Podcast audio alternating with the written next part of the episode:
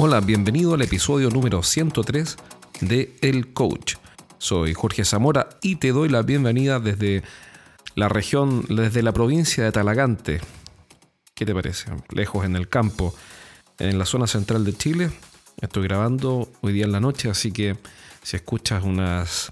Eh, no son búhos, son lechuzas, exactamente. Si escuchas unas lechuzas gritar por ahí, bueno, es por eso, no son efectos especiales. Hoy día vamos a hablar de 5 tips para alinear estratégicamente a tu equipo. Ahora, ¿a qué me refiero con alinear estratégicamente el equipo? Me refiero a lo siguiente. Eh, todo el tiempo estoy visitando empresas, todos los días, la verdad, eh, es que son clientes de nuestra consultora y una de las cuestiones que más me impresiona, algo que nunca deja de llamarme la atención, es cómo en general, por supuesto que hay excepciones, pero en general nadie sabe para quién trabaja. ¿A qué voy con eso? Cuando uno empieza a preguntarle a los ejecutivos de venta cuáles son las prioridades, prioridad 1, 2 y 3 para este mes, por ejemplo, o para este trimestre, cada quien tiene su propia prioridad, su agenda propia. Por supuesto que hay ciertas líneas generales que cuadran. Mira, estamos introduciendo este producto al mercado. Perfecto.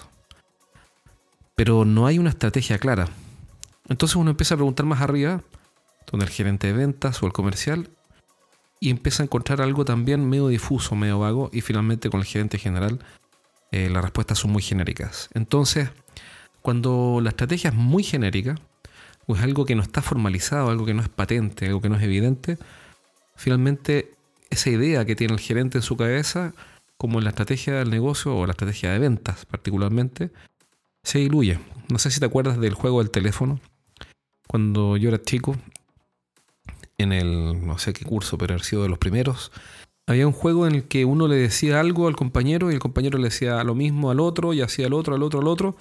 Y después de llegar a 10 o 15 niños, veíamos la diferencia entre la versión inicial y la final. Es decir, si uno le decía al compañero, oye, cuando tengan tiempo en la tarde, en el recreo de las 2 de, las 2 de la tarde, vamos a jugar la pelota. El último de los niños salía, terminaba diciendo, oye, cuidado con las pelotas que se pierden cuando llueve mucho. Era una cosa pero que no tenía nada que ver. Y de esto me acuerdo cada vez que converso con los equipos de venta, porque cuando uno los va entrevistando, uno va conversando con ellos o lo acompañas a terreno a visitar clientes, te das cuenta que mm, estás hablando con uno de los últimos de la cadena del juego del teléfono. ¿Por qué? Porque las indicaciones, la estrategia de venta es más bien ambigua, no está súper, súper clara. Entonces vamos a ver algunos tips para alinear a tu equipo en la estrategia de ventas. Tip número uno. Más bien es una afirmación y dice lo siguiente. Si el gerente general intuye la estrategia, entonces el gerente comercial o de ventas la sospecha levemente y los vendedores y el resto del equipo absolutamente la ignoran. Es como una especie de efecto cascada, así que lo primero que hay que hacer eh, lo primero que hay que hacer es asegurarse que el gerente general defina con mucha claridad cuál es la estrategia de venta. Vamos al segundo tip. Si no puedes repetirlo, no lo aprenderás. Es decir, si es que los miembros de nuestro equipo no son capaces de repetir medianamente la estrategia, nadie se la va a aprender y, y por ende va a quedar en el olvido.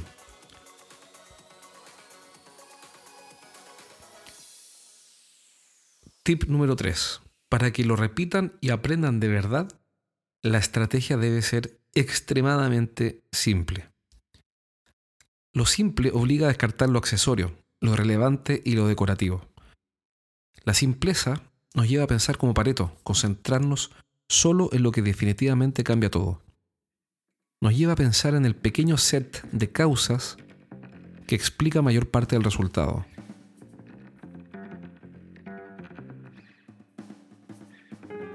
Las frases como de acuerdo a las necesidades de los clientes, socios estratégicos, crearemos valor, soluciones integrales y todas esas set de afirmaciones pseudoacadémicas no dicen absolutamente nada, sino que complejizan las cosas.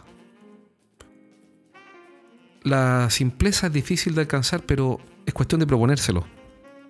El verdadero desafío consiste en trazar una línea estratégica que sea tan simple, tan clara, tan precisa y a la vez lo suficientemente genérica, si es que es necesario, como para que todo el equipo pueda aprenderla. Y en resumen nos encontramos frente a la secuencia repetirla, aprenderla y ejecutarla consistentemente. Es decir, es necesario que la puedan repetir para poder aprenderla y para poder ejecutarla. Vamos al tip número 4. Solo si se aprende la estrategia podrán ejecutarla consistentemente. Cuando entramos en el terreno de la formulación, el trabajo es árido. No es fácil simplificar las cosas y expresar las ideas de manera sencilla e inteligente. La formulación de la estrategia no solo debe tener sentido, debe hacerle sentido también a nuestra opinión pública interna, a nuestro equipo, a nuestros colaboradores. Ahora, ¿por qué hago tanto énfasis en la necesidad de formular, repetir y aprender? Porque si formulamos correctamente, nuestro equipo puede repetirlo correctamente con facilidad, lo pueden aprender y después lo pueden ejecutar. Nuestra estrategia nos dice cómo llegar al punto al que queremos llegar. Y si no tenemos muy claro cómo llegar, no llegaremos es necesario que todos entendamos cuál es el camino.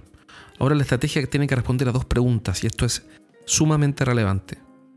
Las dos preguntas que debe responder la estrategia son dónde competir y cómo ganar. Y ese es el tip número 5.